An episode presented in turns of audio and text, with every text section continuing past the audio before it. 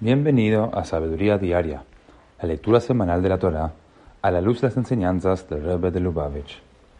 En la tercera lectura de la Parashá de Kitetse, Moshe repasó junto al pueblo judío las leyes que exigen espantar al pájaro antes de tomar sus huevos o pichones, como también aquellos que requieren la construcción de barandas en los techos de las casas para evitar accidentes. Como dice el versículo, bait hadash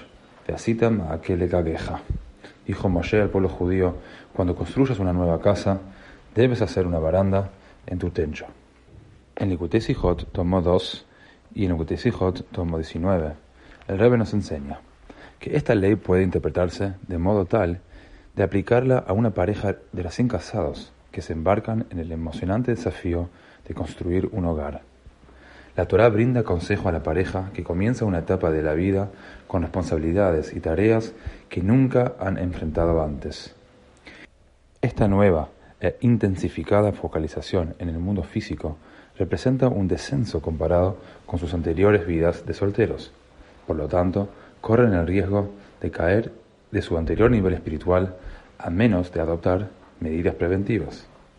Es por ello que deben hacer una baranda, es decir, comprometerse a nuevos resguardos espirituales en la observancia de los mandamientos de la Torá, y no confiar solo en los resguardos que tenían antes. Mantener y aumentar el estudio de la Torá y el cumplimiento de sus mandamientos es lo que asegura que la euforia del día del casamiento continúe a lo largo de la vida de casados.